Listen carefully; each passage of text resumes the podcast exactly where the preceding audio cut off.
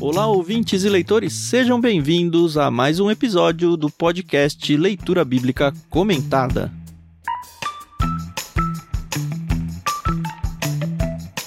Eu sou o Thiago André Monteiro, arroba Vulgutan, estou aqui com a Carol Simão e talvez pela última vez com o Thiago Moreira, ou penúltima, daqui a pouco vocês vão entender por quê.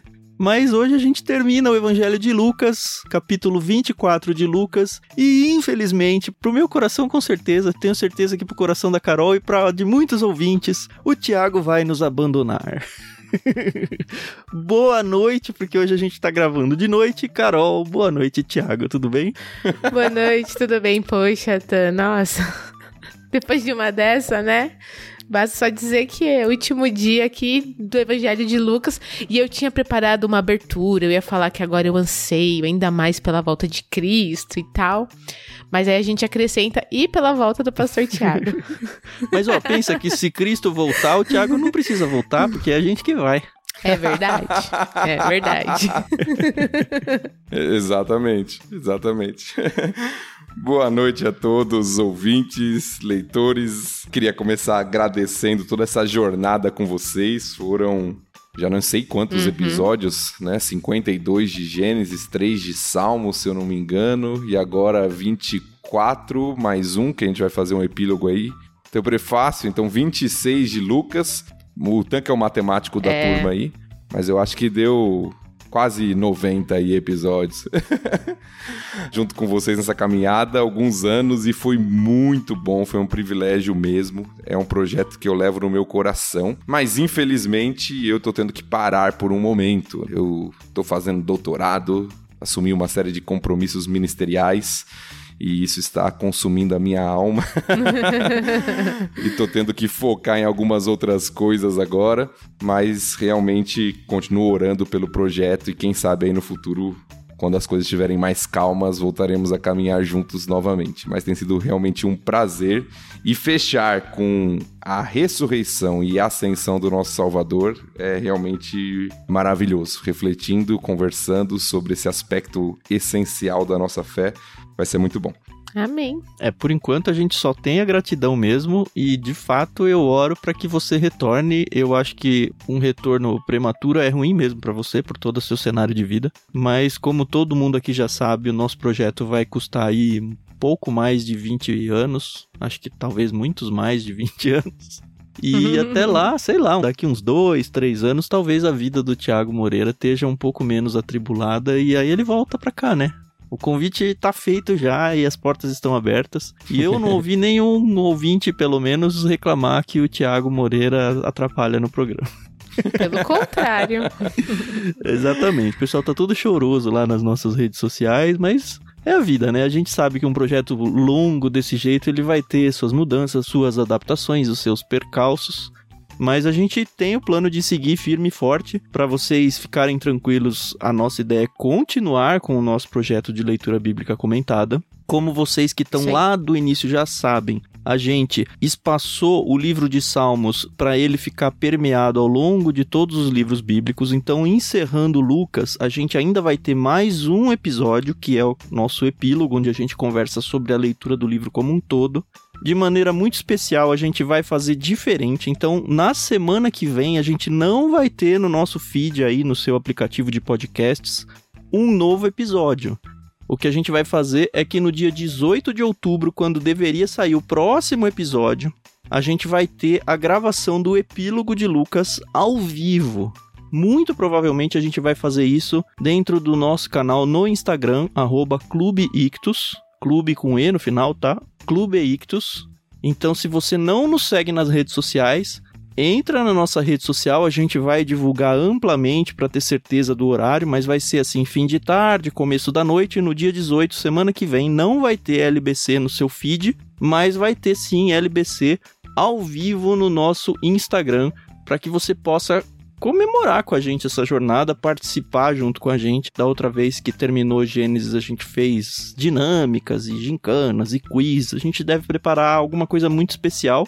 E aí sim vai ser a última vez que o Thiago Moreira vai estar, pelo menos nesse início de jornada, junto com a gente. Já reserva na sua agenda aí, então, semana que vem, lá pro final da tarde, começo da noite, a gente vai divulgar certinho os horários dentro do nosso Instagram e dentro do Telegram e dentro do Discord e tudo mais. Aliás, falando em Discord, agradeço o pessoal que está ouvindo essa gravação. A gente está transmitindo ela ao vivo também, como a gente sempre faz. Se você ainda não tem a sua conta no Discord ou se você ainda não está com a gente por lá, acessa aí na descrição do programa, porque é um espaço onde a gente faz leituras coletivas, onde a gente faz a transmissão de todos os podcasts gravados, onde a gente troca motivos de oração, pedidos e agradecimentos. Tem espaço até para o pessoal divulgar vagas, mandar seus currículos, conversar sobre séries ou qualquer coisa assim. A gente realmente está criando uma comunidade bem unida lá, que está interagindo de um jeito bem gostoso. Então faça parte. É um espaço totalmente gratuito que tem crescido bastante, graças a Deus. E assim, só a bênção, né? Não tem custo nenhum para você. Só vai. A gente mais uma vez agradece, como sempre, a editora Mundo Cristão por ter emprestado pra gente a NVT que a gente usa aqui no nosso projeto e agradece também a Maria Lídia por emprestar pra gente o álbum Inspiração em Três Tons, um álbum de jazz que vocês já estão mais do que ambientados aí a ouvir os nossos episódios.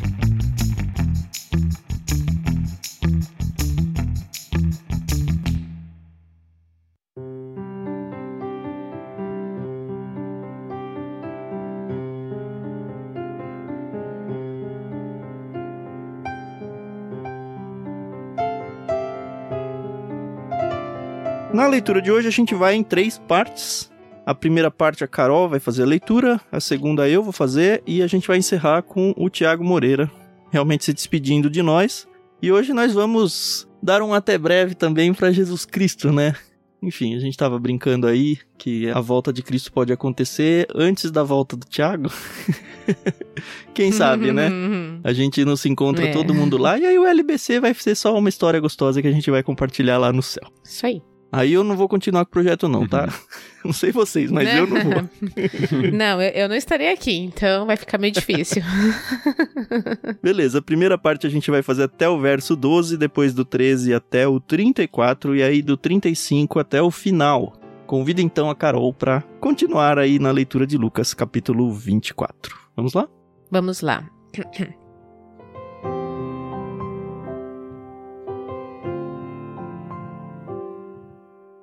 No primeiro dia da semana, bem cedo, as mulheres foram ao túmulo, levando as especiarias que haviam preparado, e viram que a pedra tinha sido afastada da entrada. Quando entraram no túmulo, não encontraram o corpo do Senhor Jesus. Enquanto estavam ali perplexas, dois homens apareceram, vestidos com mantos resplandecentes.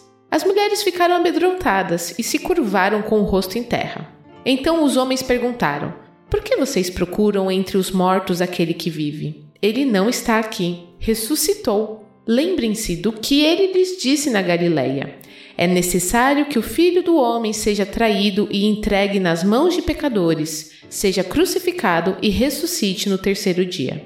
Então lembraram-se dessas palavras de Jesus e, voltando do túmulo, foram contar aos onze discípulos e a todos os outros o que havia acontecido. Maria Madalena, Joana, Maria, mãe de Tiago, e as outras mulheres que as acompanhavam relataram tudo aos apóstolos.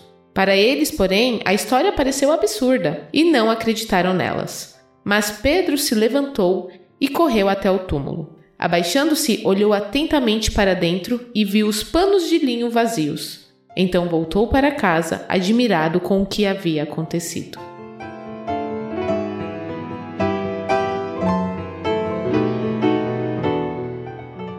Engraçado que aqui não fala o que aconteceu com Judas, né? A gente sabe por causa do relato nos outros evangelhos, né? Mas a gente aqui não sabe que ele tinha se, se suicidado, é, né? se matou. A gente só sabe que agora são 11, né? Mas uhum. de fato Lucas não conta isso pra gente, a gente fica sabendo por outros evangelhos que ele se arrepende, se mata, vai tentar jogar as moedas lá para quem tinha pago pela vida de Jesus, e aí ele se mata. Eu nem lembro qual que é o evangelho que conta a história dele, mas é isso que acontece.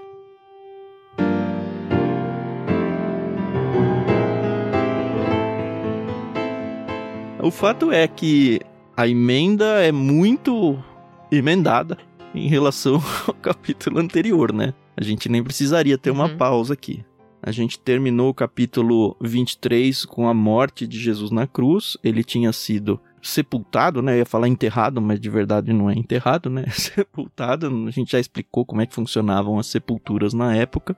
E logo entrou o sábado, assim. Ele meio que foi sepultado e já começou o sábado. O sábado começa, lembra, no fim da tarde, quando o sol se põe na sexta. É ali que é computado o início do Shabat. Então ninguém podia fazer nada, as mulheres não conseguiram ir no sábado lá levar as especiarias para colocar junto do corpo de Cristo e tal. E aparece que logo cedo, assim, no domingo, primeiro dia da semana, as mulheres foram lá porque era imediatamente o momento que elas conseguiam fazer. Amanheceu, já virou domingo, né? Já acabou o Shabat e elas podem ir lá. E tem a grande surpresa que é relatada aqui, né? cadê Jesus, né? Roubaram o corpo de Jesus. Os judeus tentam subornar os soldados para dizer que roubaram o corpo de Cristo, enfim. Tem vários outros detalhes que aparecem em outros evangelhos que Lucas não relata. O relato de Lucas aqui, na verdade, é bem corrido em relação a outros evangelhos. Uhum. Mas acho que é legal a gente trazer um pouco, porque para muita gente que tá ouvindo aqui, já tá acostumado com esses textos aí, e sente falta de uma informaçãozinha aqui, outra informaçãozinha ali, como a Carol mencionou agora mesmo sobre o Judas. Uhum. Entendam, os evangelhos eles têm propósitos diferentes, públicos diferentes. Então um relata uma coisa, um relata outra coisa, cabe a nós juntar tudo isso e entender o todo, né? Sim. O próprio fato das mulheres, elas ficarem pensando, né, como é que a gente vai tirar a pedra, né, para poder chegar até o corpo, né, não é mencionado aqui, né? Antes delas chegarem lá no túmulo, né? Exato, isso. É interessante pensar que todo o capítulo, a gente só leu uma parte dele, mas todo o capítulo relata os discípulos, e não só os 11 agora, né, como foi dito, Uhum. mas os seguidores de Jesus como pessoas que acreditam que a história acabou. Perderam seu chão, né? Uhum. Jesus morreu e eles não têm nenhum tipo de fé na ressurreição. Inclusive as mulheres que estão indo ao túmulo. Às vezes as pessoas leem o texto errado, né? Pensam que as mulheres estão indo lá para ver se Jesus ressuscitou. Na verdade, elas estão indo lá, e Lucas deixa isso bem claro, para usar lá os ungüentos, as especiarias lá no corpo de Jesus, que era uma forma de você, de alguma forma, conservar o corpo daquele que tinha morrido. Aham. Então elas não estão indo lá para ver se Jesus está vivo ou não. Tanto é que elas ficam surpresas quando chegam lá e não veem o corpo. É, elas estão indo lá para fazer os cuidados que geralmente as mulheres faziam. Como o Tan falou, não deu tempo de fazer na sexta-feira, porque Jesus Sim. morreu no final da tarde. Aham. E a lei não permitia fazer isso no sábado. Então elas voltam para fazer aquilo que já deveriam ter feito, mas não deu tempo. Mas não tinham nenhuma expectativa da ressurreição. Uhum. Eu queria lembrar com vocês o capítulo 9 que a gente já leu, no verso 21 até o 22 aí. Olha só, Jesus está conversando com os seus discípulos na ocasião, né? Jesus advertiu severamente seus discípulos de que não dissessem a ninguém quem ele era. É necessário que o filho do homem sofra muitas coisas, disse. Ele será rejeitado pelos líderes do povo, pelos principais sacerdotes e pelos mestres da lei. Será morto mas no terceiro dia ressuscitará. E ele arranca essa carta da manga e fala: Olha, eu já falei pra vocês, né? Na verdade, não é Jesus que tá falando aqui, né? Uhum. São os dois anjos, que são colocados aqui como dois homens, mas são dois anjos. E ele fala: Olha, já foi dito pra vocês, por que, que vocês estão vindo procurar o corpo? Vocês já sabem que no terceiro dia ele iria ressuscitar. E de fato, ele ressuscitou. Sim. E é muito impressionante, porque eu li um dos textos que Jesus falou isso, mas Jesus falou isso várias vezes: que ele seria morto, que ele seria perseguido, que ele ressuscitaria, deu prazo de ressurreição dele, mas venda nos olhos, né? Ninguém tinha, sei lá, acreditado, achado que ia ser literal. Todo mundo a gente acompanhou várias vezes, né? Pensando que ele seria o Messias no sentido de que seria o grande governante que ia dominar Roma e restaurar o grande império aí judeu. Só que isso não aconteceu, mas de fato estava dito desde o início, né? A gente vai ver ao longo do texto, quando Jesus de fato conversar com as pessoas, que não foi só aqui.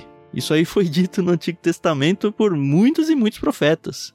E eles, versados na lei, não pegaram isso. E acho que muito porque Deus fechou os olhos mesmo. Não é, ah, puxa, como você foi burro como vocês não estudaram, não é isso. A gente percebe Né, claramente que Deus desvenda esse mistério para eles.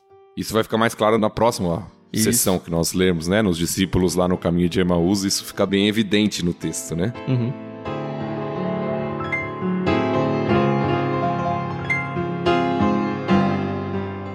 É interessante que esses dois homens que aparecem e citam essa passagem, inclusive que o Tan acabou de ler pra gente, né, lembrando que Jesus já tinha dito isso para os discípulos, né, eles vão ser retratados como anjos mais à frente no texto também. Uhum. E é muito claro que são anjos, a reação das mulheres também mostram isso, elas ficam amedrontadas, se curvam com o rosto em terra, eles têm vestes resplandecentes, então elas sabem que elas estão diante de seres sobrenaturais ali, Uhum. apesar de serem descritos como homens aqui, o que não é incomum também, porque muitas vezes a aparição do anjo vem em forma humana, né? Parece um ser humano. Se você lembrar, se você tem acompanhado toda a trajetória do LBC, lá em Gênesis nós vimos um relato parecido, onde três anjos, entre aspas, aparecem para Abraão. Dois são anjos e um é o próprio Deus. Uhum. E aparecem, num primeiro momento, Abraão pensa que são viajantes. É. Pessoas que estão passando pela região, porque tem formato, parecem seres humanos. Né? Uhum. E aqui esses homens, eles trazem justamente essa mensagem e trazem uma pergunta que sempre me marcou e eu acho muito bonita. Que é quando eles falam, porque vocês procuram entre os mortos aquele que vive nessa versão, né? Uhum. Em outra versão mais tradicional diz quem vivo está. Que legal, né? Então isso é até tema de músicas, né? E, e é muito uma pergunta muito desafiadora e reveladora. Vocês estão procurando aqui num túmulo com especiarias para ungir o corpo daquele que está vivo. Por que vocês estão procurando alguém morto? Ele está vivo. E é a base da nossa fé, né? Porque, como diz Paulo, acho que em 1 Coríntios, né? Ele fala, cara, se Jesus não ressuscitou, a nossa fé é inútil, a nossa fé é vã. A gente tá perdendo tempo seguindo alguém que morreu. Ele é. É. o cara que ressuscitou primeiro, porque nós seguiremos o seu caminho e tudo. Então, toda a base do cristianismo tá nessa ressurreição. Se você descarta ela, descarta todo o resto, que não serve pra nada.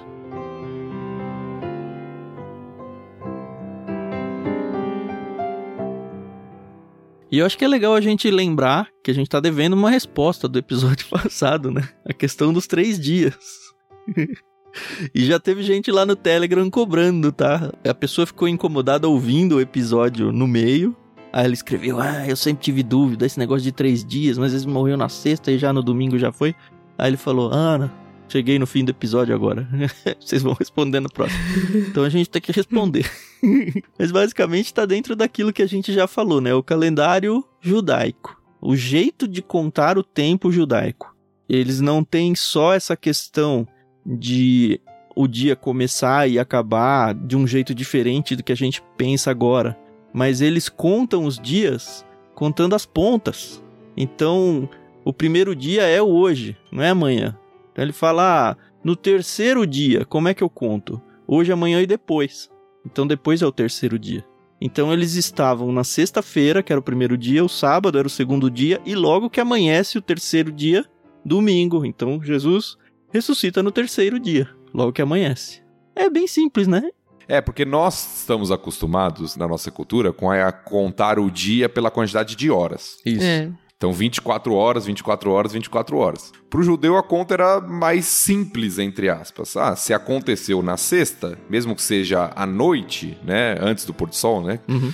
Mas no finalzinho ali do dia, é um dia. Sábado é outro dia, dois. E domingo, mesmo que seja cedinho, logo no alvorecer, é, É o terceiro. dia. Uhum. Então, para eles, a conta era diferente do que nós fazemos. Na nossa cultura, seria um dia e meio, nem dois dias, né? É. Praticamente. Uhum. Porque foi o final da sexta e o começo do domingo. Mas na cultura judaica se contava, independente do horário que aconteceu. É sexta, sábado e domingo. Três dias. E é muito engraçado de ver, né? Hoje em dia as pessoas dando nós, assim, já vi gente escrevendo livros pra tentar jogar pra quarta e fica que cara, não precisa de muito pra chegar no Menos que de é fato mais, era. né? É menos é mais, exatamente. Mas enfim, espero que esteja paga a nossa promessa de responder essa daí, tá bom? Não fiquem chateados com, com a gente, ou pelo menos não fiquem decepcionados com uma resposta tão simples. Mas é o que a Carol falou, menos é mais.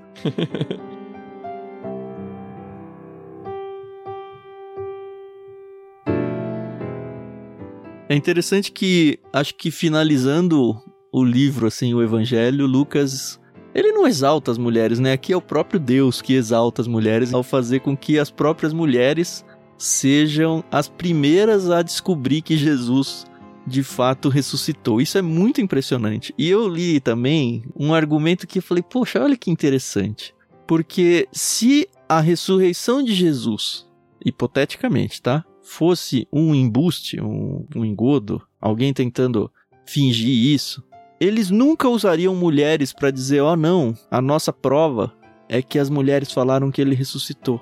Porque a opinião das mulheres não era contada por ninguém, não valia de nada.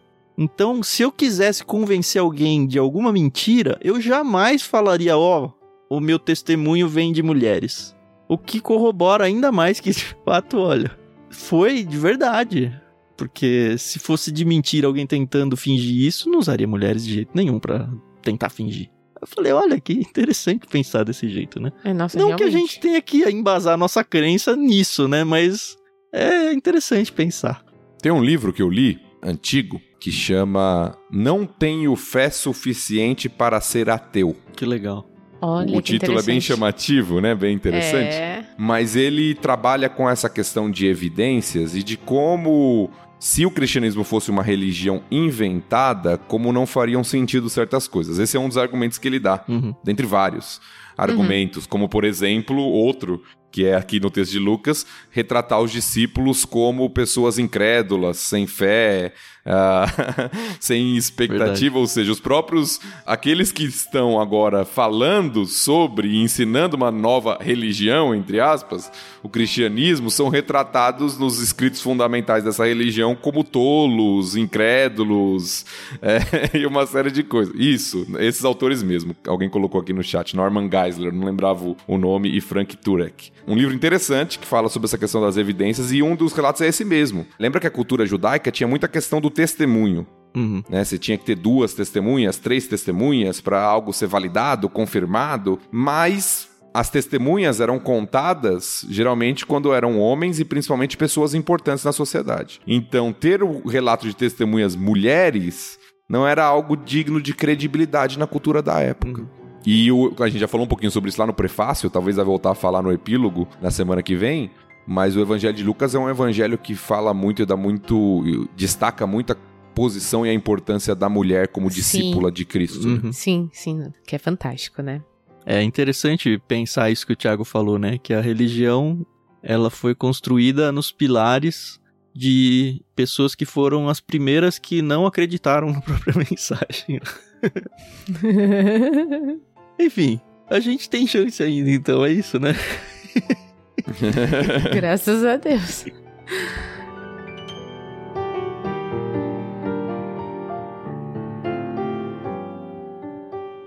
Tem um outro detalhezinho antes da gente virar. Eu não sei se o Thiago consegue ver isso aí no original, mas me pareceu sugerir isso nos lugares todos que eu li, tá? Porque a impressão que passa, talvez, quando a gente lê a primeira vez, é que lá dentro o lençol tava dobradinho, quietinho no cantinho. Mas eu tive a impressão lendo de que o texto, na verdade, ele tá dizendo, olha, o lençol tava no mesmo formato do corpo ali, só que o corpo não tava lá. O corpo passou como se fosse um espectro pelos lençóis. Não é que alguém se desenrolou e largou tudo jogado ali como se fosse tirar uma coberta, entendeu? Ou deixou ela arrumadinha. Os tecidos realmente estavam no lugar que deveria estar se o corpo não tivesse saído de lá, mas o corpo não estava. Dá pra pegar isso mesmo ou eu que tô viajando? Boa pergunta. Tô abrindo o texto aqui. É uma boa pergunta, eu não me preocupei com isso. Eu tô abrindo o texto aqui no original para saber se tem algum indício dessa questão. O que a gente pode afirmar, com base até no texto posterior, que a gente vai ler ainda, é que o corpo ressurreto de Jesus e glorificado tinha algumas diferenças do nosso corpo Uhum. e do corpo pré-ressurreição. Então, Uhum. Isso até poderia ter acontecido. Nós temos relatos, por exemplo, de outros evangelhos que aparece Jesus entrando na casa sem ter que abrir a porta, aparentemente passando pela parede. É, aqui ele vai estar com o pessoal do Emaús e vai sumir, né? Exatamente. Coisas sobrenaturais. Não é sobrenatural, talvez seja normal do nosso corpo glorificado. Talvez a gente vá ter isso. Espero muito que tenha. Então, eu não sei se foi o caso aqui, eu não sei se as palavras do texto, eu tô abrindo aqui pra gente ver, mas se as palavras do texto dão algum indício disso, mas o texto como um todo nos dá indício que o corpo de Jesus ressurreto tem algumas diferenças. Eu vou reler o verso Uhum. 12 enquanto o Tiago olha aí, olha só. Mas Pedro se levantou e correu até o túmulo abaixando-se, olhou atentamente para dentro e viu os panos de linho vazios. Isso que me dá, acho que essa ideia, e acredito que os comentaristas que eu olhei também pegam essa nuance. Mas enfim, acho que não é tão fundamental para cá, mas vai ter outros textos como o Thiago falou aí que vai ficar evidente que o corpo é diferente, o corpo ao mesmo tempo em que ele é físico, as pessoas podem tocar o buraco na mão dele. É um corpo uhum. que come, também é um corpo que voa, é um corpo que desaparece e aparece em lugar super longe, como um teleporte. Enfim, algo que a gente não experimenta na nossa realidade hoje ainda. Ó, literalmente, o texto não é muito específico no original. Literalmente está escrito o seguinte: eles olharam e viram a roupa de linho, né? Algo do tipo, lençol de linho, sozinhos. E retiraram-se de lá maravilhados. Então, eu acho que afirmar algo assim pelo contexto original, não sei se é tão seguro. A afirmação é bem direta. Eles entraram uhum. no sepulcro e viram a roupa de linho, ou os lençóis de linho sozinhos, ou seja, não tinha o corpo.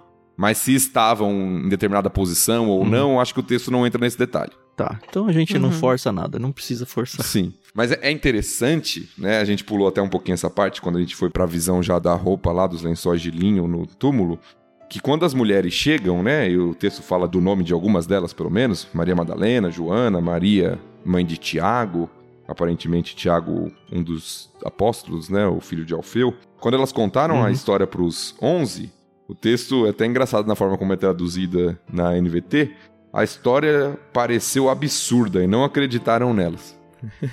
é a primeira menção dos discípulos aqui, uhum. né? Além das mulheres que a gente já viu, como pessoas Homens que, por mais fé, que né? Jesus já tinha dito sobre ressurreição, eles falam: não, isso aí é absurdo.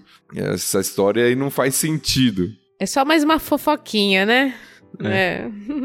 É interessante que eu já vi tanta gente recriminando o Tomé. O Tomé é aquele dos apóstolos que vai falar: não, não, se eu não puser a mão, se eu não ver com meus próprios olhos, eu não acredito. E todo mundo fica, ah, é, cético, igual o Tomé. Cara, todos eles foram céticos. A questão é que quando Jesus se apresentou para eles na primeira vez, né? Tomé o Tomé não, não tava né? lá. É só isso. É. Não, e as próprias mulheres, né? Quando elas encontram os dois homens, e elas ficam ali desesperadas com o que aconteceu. Os homens falam, né? Os homens, os anjos, né? Mas vocês não lembram de tudo que Jesus falava, que ele ia ressuscitar e tal? E aí elas, ah, é verdade, né? Tinha esse detalhe, né? Coisa rápida, coisa simples. É que eu acho que isso tem um pouco da cosmovisão, né, judaica. Dentro do judaísmo nós tínhamos alguns grupos. Tinha um grupo, que era os saduceus, que não acreditavam em ressurreição de forma alguma. Tinha um outro grupo, os fariseus, que eles acreditavam na ressurreição, mas eles acreditavam na ressurreição do último dia. Uhum. Tá. Então, não existia a crença comum de que uma pessoa morreria e logo ressuscitaria. É claro que a gente viu isso no próprio ministério de Jesus, com Lázaro, uhum. por exemplo, mas Catalita, não era a crença né? comum. Catalita, boa. É...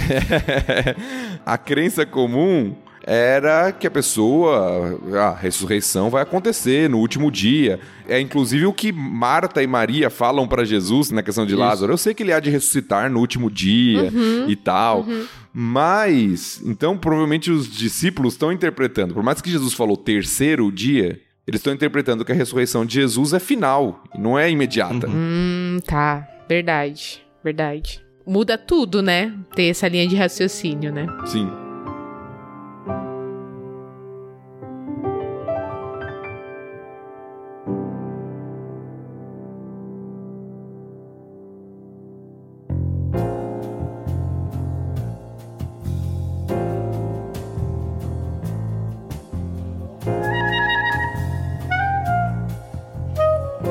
Vamos seguindo?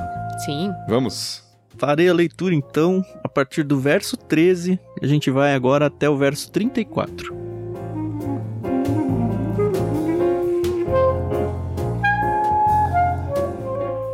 Naquele mesmo dia, dois dos seguidores de Jesus caminhavam para o povoado de Emaús, a 11 quilômetros de Jerusalém. No caminho falavam a respeito de tudo o que havia acontecido Enquanto conversavam e discutiam, o próprio Jesus se aproximou e começou a andar com eles.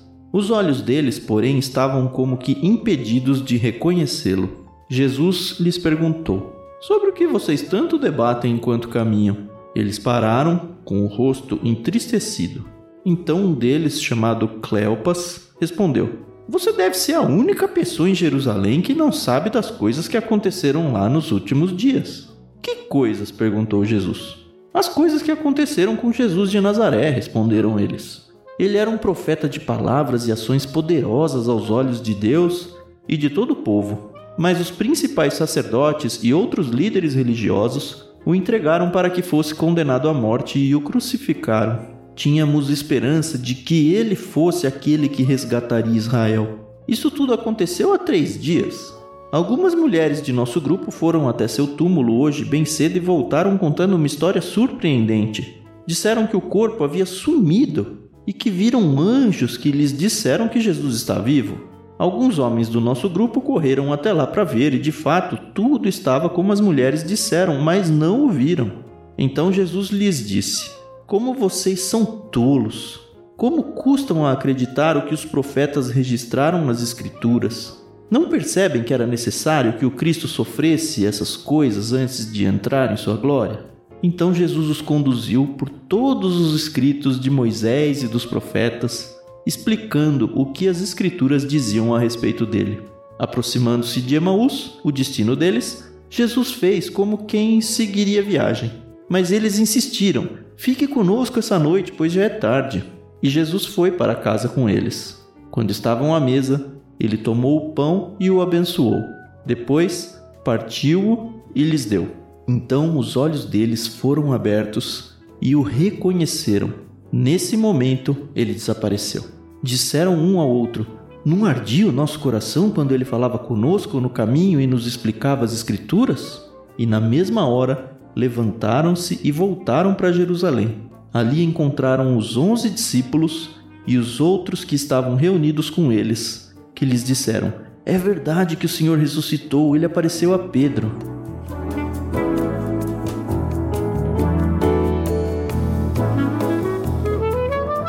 Bom, esses dois discípulos, claramente, eu acho que claramente sim, não são nenhum dos onze apóstolos. São só dois discípulos, dá o nome aqui de um deles, que também não aparece em nenhum outro momento na Bíblia, o Cleopas. E, assim, a gente já começa a ter alguns indícios disso que a gente falou agora há pouco, né? Jesus, ele tá com o corpo dele transformado de uma maneira tal que as pessoas não conseguem perceber exatamente a fisionomia de Jesus.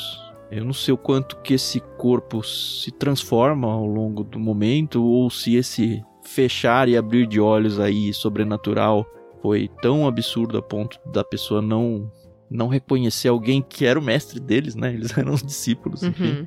Não só não reconhecer de ah, passou aqui perto, né? Conversou tanto tempo, foi junto, foi se hospedar na casa deles.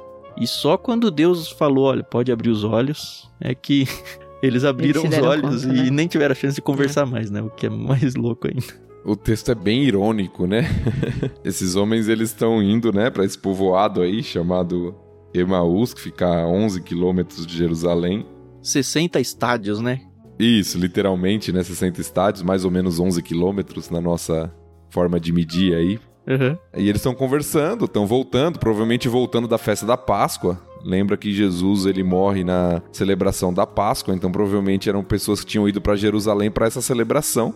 Esses discípulos voltando, aí né? estão voltando para o povoado onde eles moram e estão conversando sobre o que aconteceu. E aí Jesus, como um outro viajante, se aproxima deles e pergunta. E os discípulos, né? Esse Cleopas É aqui, que a gente não tem muita né? informação sobre ele, dá uma bronca, né? Você tá meio alienado, você não sabe do que tá acontecendo, não? Né? Parecia eu, hein, Carol? Diz aí. pois é. Ô, vocês se ligaram que eles andaram 22 quilômetros? Porque Exatamente. eles foram 11 e aí fala, na mesma hora levantaram-se e voltaram pra Jerusalém. Caramba. Quando eles percebem que é Jesus, eles voltam pra. E provavelmente voltaram correndo, ou bem E rápido. de noite, né? Porque É, fala que nossa. já estavam ali com Jesus pra anoitecer. Fica aqui que tá anoitecendo, né? Mas era uma notícia muito surpreendente pra esperar a manhã seguinte. Isso, eles vão lá encontrar os 11, né? Vão encontrar os onze para contar para eles, que eram o. Às vezes a gente tem a impressão, né, de que Jesus só tinha 12 discípulos. Mas quando você lê esses textos, quando você lê o começo do livro de Atos, você vê que na verdade são muitos outros discípulos. Você tem um grupo mais uhum. restrito chamado dos doze, que são aqueles que andaram com Jesus o tempo inteiro, mas Jesus tinha outros seguidores, né? Como Sim. o caso desses dois homens aqui, que a gente não tem muita informação sobre eles, só aqui em Lucas mesmo. Uhum. Mas nota que eles não chamam ele de Messias, né? Eles falam, era um profeta de palavras e ações poderosas e aí eles falam, a gente achava, né, tinha esperança, e nem usa essa palavra, né, Messias, que fosse aquele que resgataria Israel. Bem em linha do que a gente sempre fala, né? Olha, ele ia ser o Messias, mas não foi. Uhum. E aí tá todo mundo muito decepcionado, né? Inclusive, é, é, interessante, né? Porque eles relatam pro próprio Jesus: olha, tem essas mulheres aí que falaram isso, mas ninguém mais viu e a gente não dá muito crédito pro testemunho das mulheres, não. Mas chegou esse testemunho aí. E é interessante que ele falou, mas outros nem viram, né? E a gente vai ver em João, por exemplo, que quem corre lá avisado pelas mulheres não é só o Pedro, o João mesmo, que é o próprio autor do livro, né? Ele vai lá, inclusive chega primeiro, e Jesus uhum. depois se mostra para eles, mas aparentemente esses discípulos aqui no caminho de Emaús não tinham essa informação ainda. Tanto que depois que eles voltam para contar, eles falam: "Não, não, ele apareceu sim pro Pedro, né?" Sim, sim. E é interessante porque essa visão mesmo de Jesus como um profeta, é, alguém que traz uma mensagem de Deus. Então, mesmo tendo morrido, eles continuavam acreditando que Jesus era um profeta de Deus. Mas uhum. perderam a esperança de que ele era o Messias, porque é aquela visão que a gente uhum. já tem batido na tecla, né? A visão do Messias libertador. Se ele morreu, então essa esperança de libertação de Israel acabou. Sim, sim. Eu lembro bastante também do texto de João também, que então mencionou, o final do Evangelho de João, onde os próprios discípulos, né, os onze, eles resolvem ir pescar né, e voltar uhum. para a antiga vida de acabou, alguma né? forma, né? Acabou o sonho, exato, né? Acabou o sonho, vamos voltar aqui para aquilo que a gente fazia. Não era isso, então, né, vamos seguir nossa vida. É.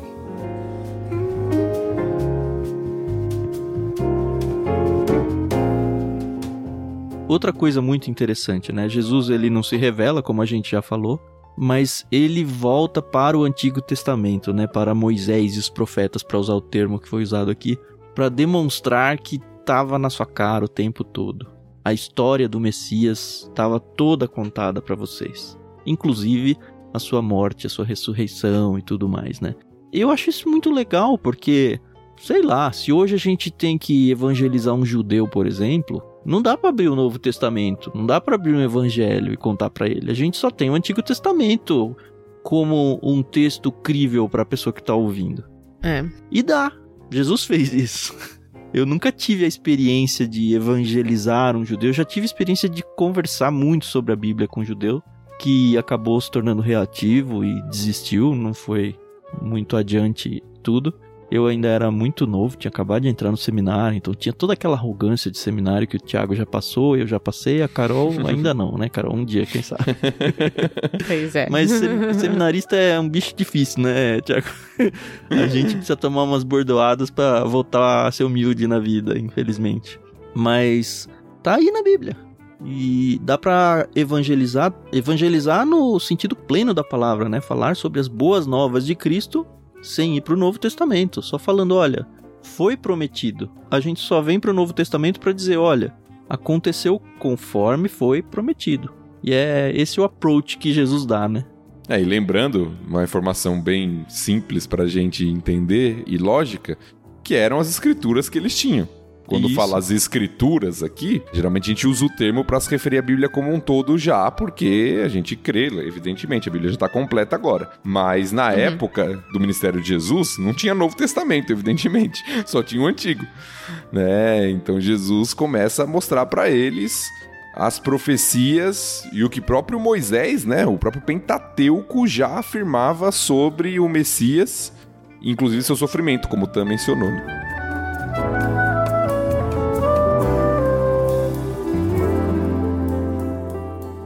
E é interessante que, mesmo falando isso, ensinando para eles sobre isso, aqueles homens não reconhecem Jesus até esse momento.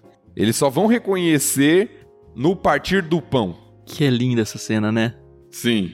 É muito interessante, porque Jesus expõe as escrituras para eles, fala: olha, vocês são tolos, vocês não conseguem compreender o que as escrituras estão dizendo a meu respeito. E parece que Jesus fala, fala, fala, fala, e eles não entendem. Aí eles chegam em Emaús, Jesus é convidado para ficar com eles, que era o, o, costume, né, de se hospedar um viajante, era uma questão cultural mesmo, porque já estava tarde. Aí Jesus vai lá, vai comer com eles, e aí quando Jesus toma o pão, abençoa e parte, aí eles reconhecem. É, aí o texto diz que os olhos deles foram abertos, assim como estavam fechados Sim. lá no começo, agora os olhos deles foram abertos. Mas aí um deles fala assim: não ardia o nosso coração quando ele falava conosco no caminho e nos explicava as escrituras? tipo, aquela coisa, pô, você não tava sentindo também, sabe? Aquela coisa, né, sobrenatural, né, por assim dizer. Sabe Muito como ia resolver isso. isso fácil? É. Ô, oh, estamos voltando aqui pra Emaús. Tem um outro viajante que tá voltando pra ele. Ô, oh, vamos junto com a gente aqui. Como que é o seu nome? Acabou. É, né? Não se apresentaram. Você acha que Jesus ia falar outro nome ali? Não ia, ele não pode, ele só pode falar a verdade. Né? Ah, é. Mas Jesus podia ser enigmático, né? Eu ah, é, sou é, o que sou. Mas esse negócio do pão é interessante, né? A gente tá amando a experiência de ler pela NVT mas a gente também tem um histórico dentro da igreja passando, sei lá quantos rituais de ceia do Senhor eu já vivi na minha vida, né? Mas lendo na Almeida Revista Atualizada, que é a que normalmente eu uso, olha só que legal. E aconteceu, eu tô lendo o verso 30 de novo, né? E aconteceu que quando estavam à mesa, tomando ele o pão, abençoou-o e tendo-o partido, lhes deu. Cara, essa junção de palavras me remete automaticamente ao momento de ceia. E eu acho que no contexto deles lá deve ter feito dois efeitos. O da ceia, no caso aqui os discípulos não participaram, né, da ceia ali da Páscoa com Cristo, mas talvez eles tenham participado da multiplicação dos pães, que é exatamente o que Jesus faz ali, ele pega, abençoa e parte o pão. Eu acho que é um dos textos bíblicos, por exemplo, que diz que uma ação vale mais que mil palavras. uhum. É bom a gente entender um pouco do contexto e da importância disso. Na nossa cultura, a gente perde um pouco do significado disso. No mundo antigo, comer junto, a gente já falou sobre isso em alguns episódios, era muito simbólico. Era muito importante. Era algo de ter comunhão com.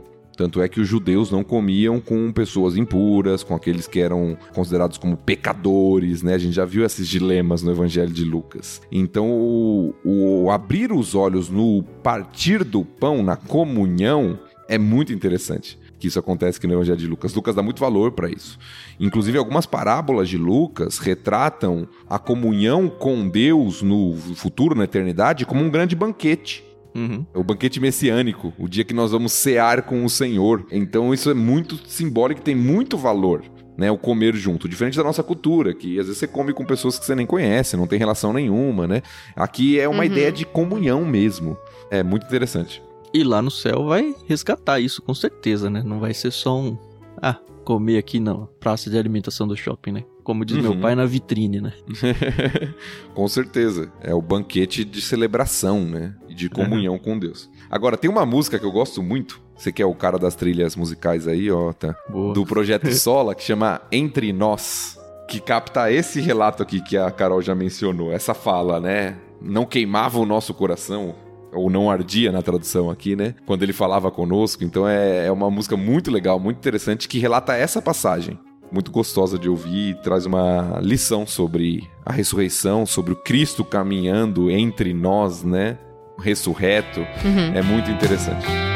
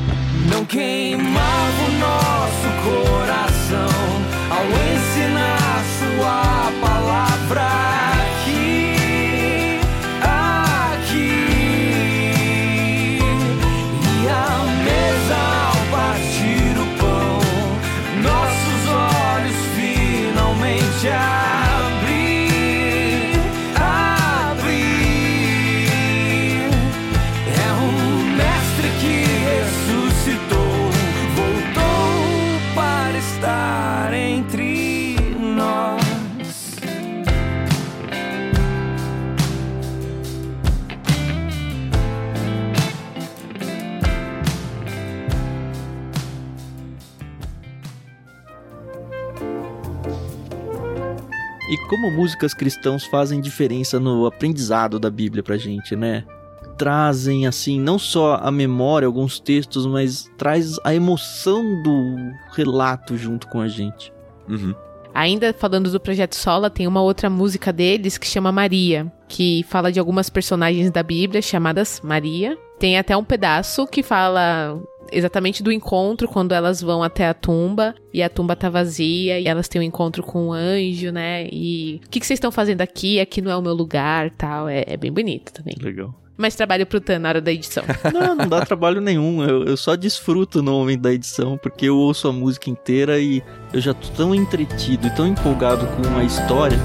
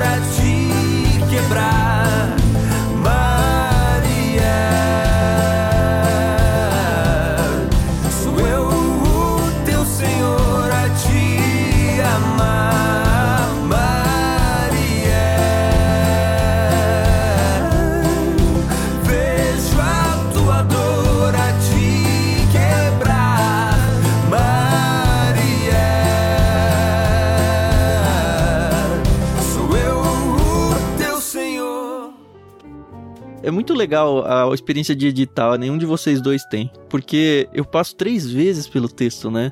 Eu tenho todo o período de estudo antes. E eu leio em várias Uhum. versões e tudo, tento pegar alguma coisa, e acaba sendo alguma coisa bem profunda. Aí a gente tem a nossa discussão aqui, que enriquece com a fala de vocês dois aí. E aí quando eu vou pra edição, eu ouço tudo de novo e é solidifica, assim, sabe? Então pra mim tem sido uma experiência de imersão bíblica, assim, muito grande. E aí, quando vem essas músicas, essas referências que vocês trazem, só assim, bota a cerejinha lá em cima do bolo, sabe? e o pior é que depois eu ainda ouço o episódio editado, né? então, quatro. É verdade.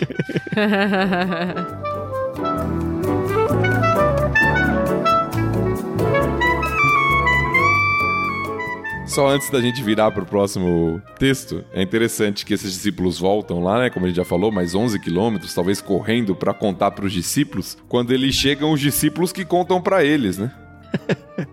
Faltou um zap zap aí, né, meu?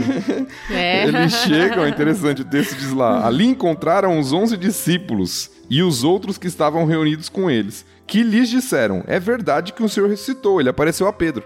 Então eles voltaram correndo pra contar pros discípulos, mas os discípulos já sabiam Uhum. e acabam Agora falando o testemunho eles, de né? Pedro vale, né? Das mulheres lá não valia É. de nada. pois é. Detalhes. E a gente já mencionou, né? Jesus teleporta aqui, né? Ele. uf, Ok, enfim.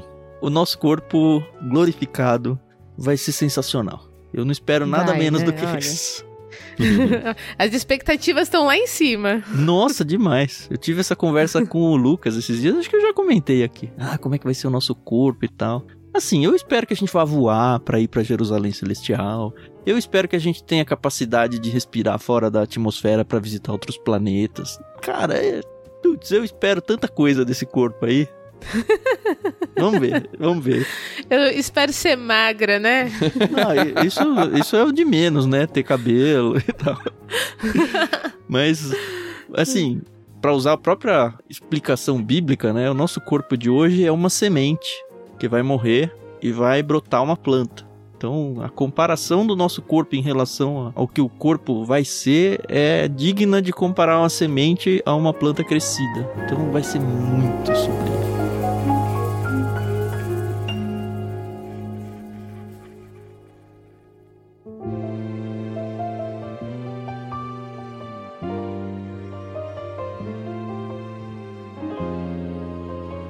Muito bem.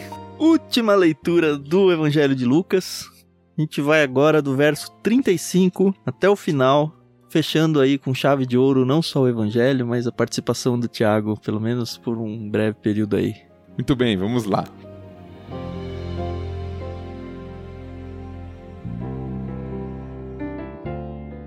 Então os dois contaram como Jesus tinha aparecido enquanto andavam pelo caminho, e como o haviam reconhecido quando ele partiu o pão. Enquanto contavam isso, o próprio Jesus apareceu entre eles e lhes disse: Paz seja com vocês. Eles se assustaram e ficaram amedrontados, pensando que viam um fantasma. Por que estão perturbados? perguntou ele.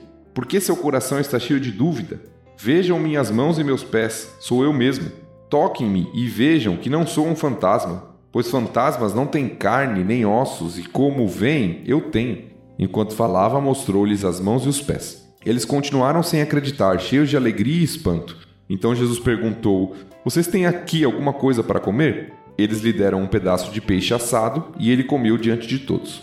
Em seguida disse: Enquanto ainda estava com vocês, eu lhes falei que devia se cumprir tudo o que a lei de Moisés, os profetas e os salmos diziam a meu respeito. Então ele lhes abriu a mente para que entendessem as Escrituras e disse: Sim, está escrito que o Cristo haveria de sofrer, morrer e ressuscitar no terceiro dia, e que a mensagem de arrependimento para o perdão dos pecados seria proclamada com a autoridade de seu nome a todas as nações, começando por Jerusalém. Vocês são testemunhas dessas coisas. Agora envio a vocês a promessa de meu Pai, mas fiquem na cidade até que sejam revestidos do poder do céu.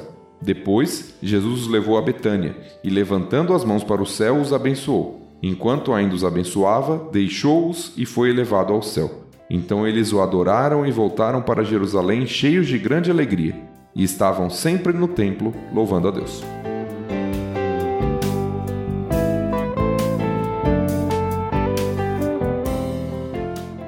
Vou ser bem sincera, assim, que eu acho, obviamente, muito linda a aparição de Cristo aqui e o fato dele comer com eles, né, e falar, e falar que são testemunhas tal. Mas eu não sei em qual evangelho, devia ter pesquisado isso antes de falar. Mas eu acho tão bonito quando ele ascende, né, assim, aos céus. E os discípulos ficam olhando até ele sumir e tal. E depois vem e fala: Vamos lá, gente. Já acabou. Hora de trabalhar e tal. A própria grande comissão, como ela é conhecida, né? Lucas gastou tanto espaço, sei lá, contando detalhes. Aqui parece que dá uma corrida, parece que tá acabando os, os pergaminhos dele lá. O papel. Eu né? acho que não é nos evangelhos. Eu acho que é em Atos. Ah, que é Lucas também. Que né? é o segundo volume de Lucas, exato. É o segundo volume de Lucas aqui. Atos começa justamente nesse ponto, é uma continuação. E aí tem os anjos que aparecem, ou um anjo, agora eu não lembro, e falam pra eles: Varões galileus, por que vocês estão olhando pra cima? Aquele que subiu É vai voltar mesmo. e tal. Então é, é o comecinho de Atos. Isso mesmo, é no versículo 11 que ele fala: Homens da Galileia, por que estão aí parados olhando para o céu? Esse Jesus que foi elevado do meio de vocês ao céu voltará do mesmo modo como o viram subir. Ai, que sensacional. Exato. É o mesmo Lucas, no segundo volume. Segundo volume. É, isso aí.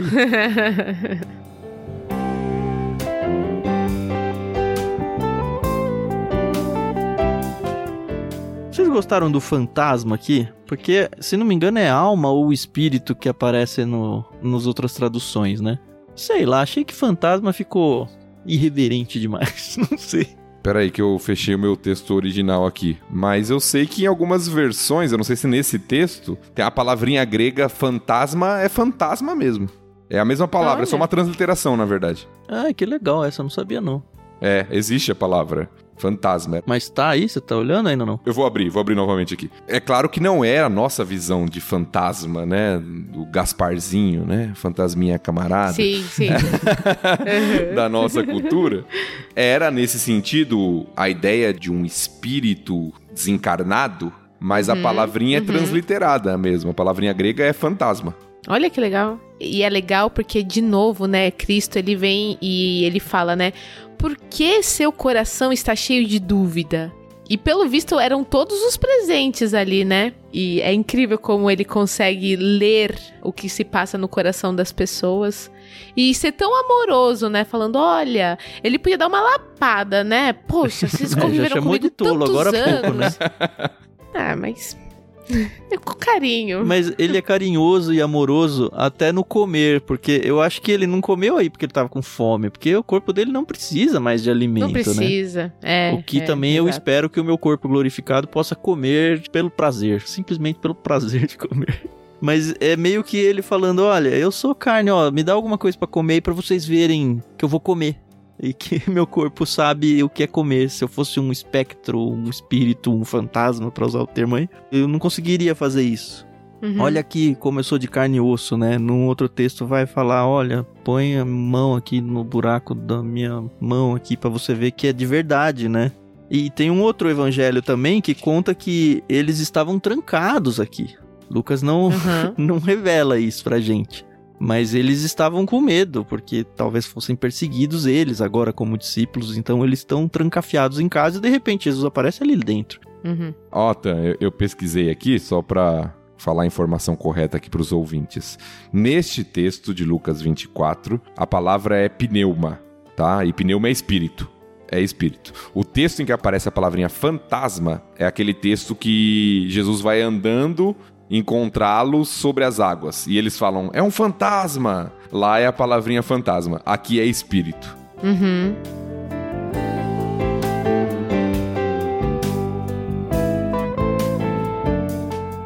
Uma coisa que eu acho muito bonita nesse texto é o fato, tá no, no versículo 45, né? Então ele lhes abriu a mente para que entendesse as escrituras. E mais uma vez é aquela coisa, né?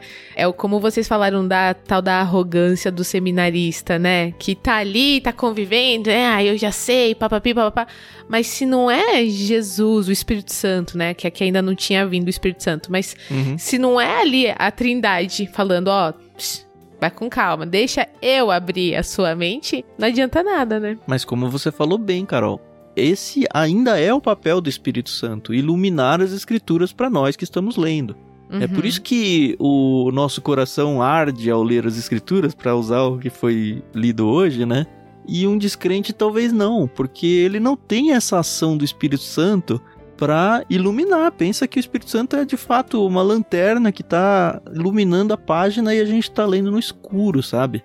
E outra coisa que você falou bem, né? Eles não têm o Espírito Santo ainda, né? Tanto que Jesus manda que eles voltem ali para Jerusalém e esperem algo que ainda não foi revelado para eles, mas a gente sabe que vai ser a descida do Espírito Santo em Pentecoste Uhum. para substituir a presença de Jesus na Terra. Muitas vezes eu pensei isso e já vi muita gente escrevendo sobre isso também. Que fala, poxa, que sacanagem, até um certo sentido, né? Jesus abandonou eles lá. E Jesus, na verdade, ele responde isso antes. Ele fala: Olha, eu preciso ir para que venha o Espírito. E se a gente tivesse que escolher, vamos pensar, a gente aqui egoisticamente falando, o que, que a gente ia preferir? A presença de Jesus Cristo aqui com a gente ou a presença do Espírito Santo? A questão é que Jesus Cristo encarnado, ele tá limitado fisicamente pelo seu corpo. Mas ele tinha acabado de ressuscitar. Ah, sim, mas aí ele encarnou, né? Ele estaria, sei lá, em Jerusalém, não tá aqui no Brasil. É isso que eu tô querendo dizer. O Espírito Santo está em nós e habita todos É, os é. cristãos, sabe? Uhum. Uma ação muito mais ampla Uhum. nesse sentido, né? Por favor, entendam o que eu tô tentando dizer. Mas Sim. a questão é que os papéis da Trindade, eles são muito bem pensados. Então, essa abertura de olhos aí que a Carol mencionou é meio que uma prévia para o que seria a vida dos discípulos e dos cristãos em geral. Uhum. É, e é interessante porque a gente viu no texto anterior que Jesus já tinha explicado as escrituras, mas eles ainda não tinham entendido. Pois é. E agora Jesus explica para eles, para os dois e também para os onze que estão lá juntos, e o texto narra que lhes abriu a mente para que entendessem as escrituras. Uhum. Então é, é bem interessante, o texto destaca de forma bem clara a ação sobrenatural aqui. Jesus já tinha falado antes, mas eles ainda não tinham entendido. Agora que a mente deles é aberta Uhum, para entender o que o Antigo Testamento se referia a Cristo como o Messias, né? uhum. E Cristo ainda fala, né? Vocês são testemunhas dessas coisas, né? É. Então, ó, tudo que aconteceu realmente aconteceu e vocês viveram isso e testemunharam, né? Então, Nossa, que, que forte, né? Essa, essa responsabilidade. E tem uma missão agora, né? Isso. Ah, Talvez a grande comissão de Mateus é mais famosa e mais enfática, mas o texto aqui do versículo 47 fala que a mensagem de arrependimento para o perdão dos pecados seria proclamada com a autoridade de seu nome a todas as nações, começando por Jerusalém. Ou seja, eles têm uma missão agora de proclamar essa mensagem de arrependimento, de perdão, por meio da morte, ressurreição e ascensão de Cristo. sim. Eles vão esperar a promessa do Espírito, como o Tan já falou, mas eles têm essa missão e Jesus já dá esse indício para eles dessa missão que eles têm a cumprir. Que Lucas, o próprio Lucas, vai deixar ainda mais claro lá em Atos no começo, quando vai falar que eles serão testemunhas em Jerusalém, Judéia, Samaria, até os confins da terra. Aham. E é a nossa missão, né? Ela não deixou de ser, não é específica para aqueles apóstolos e discípulos. Eles só começaram essa missão e ela segue até hoje. Sim. E é por isso que quando a gente é salvo, a gente não é arrebatado aos céus imediatamente, né? A nossa missão é ficar aqui e apresentar Cristo para as pessoas. É- Inclusive é o que a gente tá tentando fazer aqui na LBC, né? Exatamente. Sim.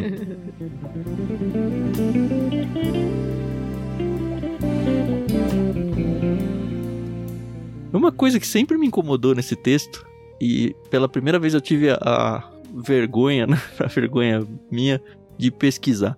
Porque o texto diz que Jesus estava em Betânia e ascendeu aos céus. E eu falei, pô, mas era no Monte das Oliveiras. Eu tenho certeza que era no Monte das Oliveiras.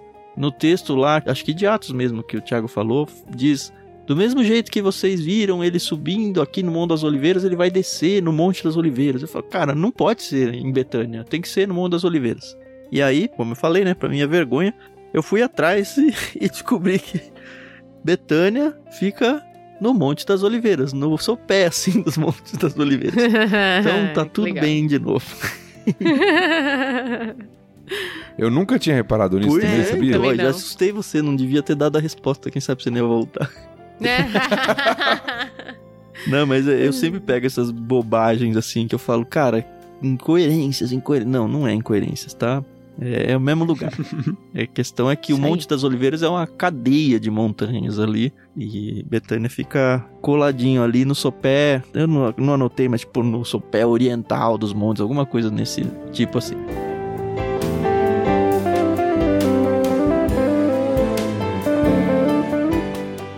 E é interessante que o texto termina, a gente viu a outra passagem, né, com Jesus tomando o pão, partindo, abençoando. E agora Jesus vai, né, ele ascende aos céus abençoando também, Uhum. só que abençoando os discípulos, né? Uhum.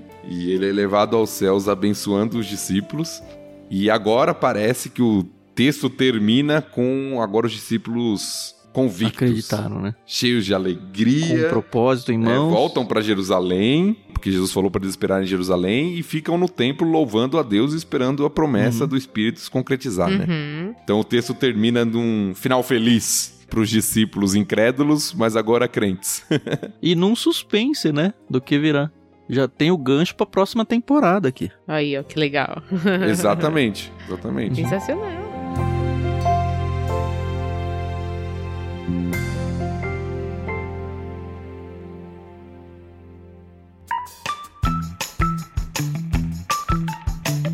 E foi isso, né? Qual vai ser a nossa próxima temporada, Carol? Já pode falar assim de cara? Pode, por que não, né? Eu queria lembrar todo mundo antes que semana que vem não tem LBC no seu feed. Na terça, pelo menos. Provavelmente ela vai aparecer ao longo da semana aí, se Deus abençoar que eu consiga fazer a edição correndo ali. Mas a gente vai ter a live de encerramento de Lucas. Falo de novo, pra você anotar mesmo na sua agenda. Siga a gente lá, arroba Clube Ictus. No Instagram a gente vai fazer uma live e gravar o epílogo de Lucas. Mas depois disso, como vocês já sabem, vai ter dois episódios em Salmos. A gente já fez Salmo 1 e 2, também já fez o prefácio de Salmos. Então talvez seja a hora de você voltar aí um pouquinho no seu aplicativo e ouvir de novo pelo menos o prefácio. E a gente vai gravar dois salmos em duas semanas diferentes, né? Salmo 3 e Salmo 4. E aí depois Isso a gente aí. vai pra onde, Carol? Então, depois nós vamos para um livro profético. O pessoal que nos acompanha sabe que a gente não está fazendo a Bíblia de Gênesis a Apocalipse seguindo a ordem bíblica, né? Não tem ordem nenhuma, essa que é a verdade, né? Não dá nem pra falar que é ordem canônica, né? Que não é. Não, não, É pois só é. o costume. Exato. A gente vai pro livro de Oséias, que é um livro profético, que ele vem depois de Daniel, antes de Joel. Aí, ó, fiz a lição de casa. É o primeiro dos profetas menores, né? Isso, isso, Então, exatamente. a gente já passou num livro do Pentateuco, a gente já passou num livro de Evangelho, agora a gente vai para um profeta menor. E como já dissemos aqui, nós não teremos a presença do pastor Tiago Moreira na gravação desse livro. Mas nós teremos a presença de um convidado que foi indicação do pastor Tiago, então a gente tá pondo na conta dele essa responsabilidade. Nós não vamos apresentar ainda ele aqui pra vocês pra, né, segurar a audiência, né? Mas temos certeza que vai ser um parceiro também muito, muito bacana. Uhum. E temos certeza que vocês também vão curtir demais a presença dele. E é isso. Eu, particularmente, gostaria muito de agradecer o pastor Tiago durante esses anos, né? A gente já se conhece há muitos anos, mas esses últimos dois, três anos a gente pôde se aproximar bastante. E é muito bacana, é muito legal a gente poder conviver, é, estudar. E se vocês perceberem lá em Gênesis 1, como eu tava muito preocupada, né, em, em trazer certas situações pra cá e, e ser tratada, talvez, assim, de uma forma que estamos aqui na presença de um pastor e de um acadêmico, né? Os- aliás, os dois, né, são acadêmicos, fizeram um seminário e tal. Mas eu fui muito Eu bem não acolhida. acadêmico, não. Mas ok. Mas é. Mas Vou é. deixar, você que você tá emotiva, vai seguindo. É. E eu, eu me senti muito acolhida realmente e não vejo mais a minha vida sem o LBC. É, ler a Bíblia sempre foi uma coisa que eu gostei de fazer, mas a gente tem feito esse projeto aqui e eu tenho descoberto, né? Não uma nova Bíblia, mas é aquela coisa, né? Que a palavra do Senhor se renova e tem sido muito Uhum. legal. E é legal também ver porque outras pessoas que estão no meu convívio também começaram a ouvir o programa e também curtem demais essa questão de ler a Bíblia. E dentro da minha própria casa, isso foi uma coisa que aproximou muito eu, meu esposo, minha sogra, minha mãe. O meu sogro também, que eu não posso deixar de mencionar, são pessoas que acompanham, que comentam, que oram, que divulgam. Isso pra mim é maravilhoso porque é o que a gente tá ah, aprendendo aqui, né? A gente tem que levar o evangelho, né? Então, até os confins da terra. Então é uma coisa que tem sido muito prazerosa pra mim e agradeço muito pelo o Tan ter feito o convite pra mim há alguns anos e eu ter dito sim sem pensar muito no que eu estava me metendo. E o pastor Tiago também, porque, pra quem não sabe, ele topou gravar um programa que foi o prefácio de Gênesis. E a gente estendeu pra ele continuar o projeto e ele disse sim, sem pestanejar. E eu tenho certeza que quando ele veio falar pra nós que realmente não ia dar conta, a gente sabe da responsabilidade, sabe que ele não tá fazendo ufa, né? Tô tirando esse fardo. A gente sabe que não é assim, muito pelo contrário, né? Então, muito obrigada. Já falei demais, então já tô me despedindo aqui da galera. A gente se ouve aí na live, nos próximos programas, se Deus quiser, ainda por muito, muito tempo. Obrigada. É, eu vou falar um pouco É antes isso do aí, Thiago se pessoal. despedir. Pera aí, Thiago. Segura aí. Ah, opa, opa, opa. Quebrando a ordem, é a ordem natural. Exato. É porque hoje você tem que ouvir os elogios. eu já falei isso algumas vezes e falo sempre, né? A chegada do Thiago para o nosso convívio, né? Foi isso. A gente teve um convívio semanal por dois anos, dois anos e pouquinho, de uma pessoa que me era muito querida na época do seminário. Você sabe disso. E que a vida afastou. A gente foi cada um para um lado e a gente nunca foi da mesma igreja, nunca congregou junto. E quando a gente pensou num nome para trazer pro prefácio de Gênesis, eu falei, poxa, o Thiago Moreira era um cara muito legal. E aí eu Uhum. comentei com a Carol e ela falou, puxa, eu pensei exatamente no mesmo nome. Foi muito de Deus, assim. E também foi muito de Deus a resposta dele, porque eu não sei há quanto tempo a gente não se falava nada. E eu entrei em contato quase como, ô Thiago, lembra de mim? Eu estudei com você, sabe? Pra vocês terem o nível de afastamento que a gente teve. E foi tão bom, Thiago. Foi tão gostoso ter você com a gente, não só pro projeto, mas ter você próximo de novo com um amigo, como alguém que crê junto, como alguém que constrói junto. E é assim, muita dor do coração mesmo que eu vejo você saindo. Eu realmente oro para que volte muito rapidamente, esteja pronto E todo mundo vai ganhar, assim, sabe? É, é um pedido quase egoísta meu, mas eu sei que muita gente vai aproveitar também. E com o tempo a gente ficou muito claro, assim, para todo mundo que isso é do seu coração. Não gravar o LBC, mas apresentar e, e falar sobre Cristo para as pessoas sem qualquer tipo de, de recompensa de volta, sabe? A recompensa vem do Senhor, sabe? Você foi muito, muito firmeza com a gente. Eu agradeço demais em meu nome, da Carol, ela já falou, mas em nome dela, em nome de todos os ouvintes, perdi as contas de quantas pessoas que ficaram sabendo falaram: Poxa, que pena, nossa, o Thiago era tão impressionante, ele agrega tanto. Eu realmente oro para que as pessoas que vão chegar, a gente deve trazer várias pessoas ao longo do projeto aí, elas sejam, sei lá, 10% do que foi a sua presença aqui.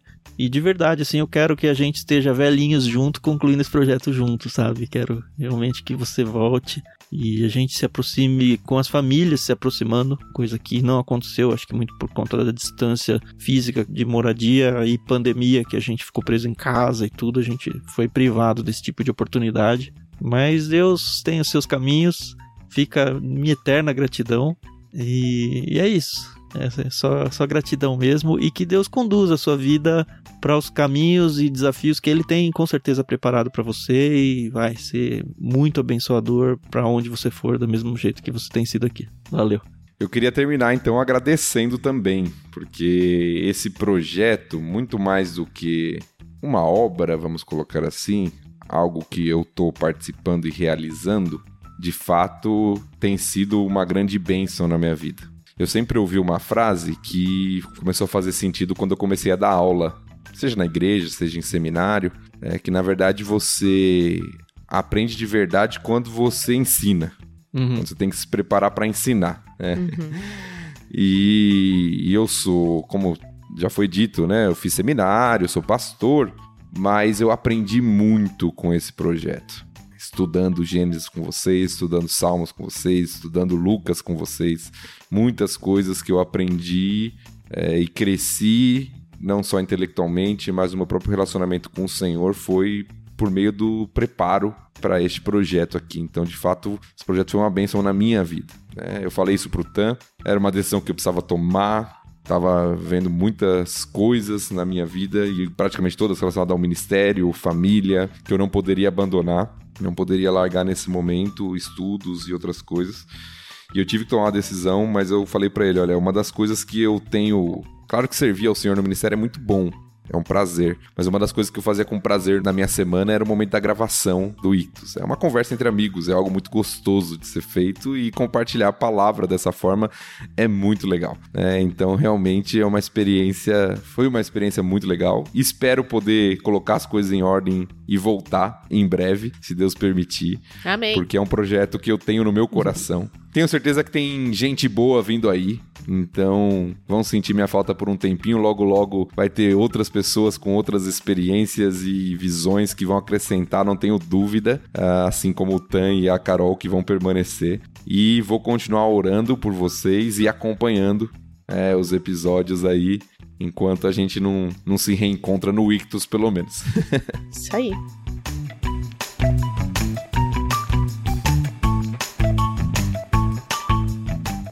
Muito bem, senhores ouvintes, chegamos ao final do Evangelho de Lucas.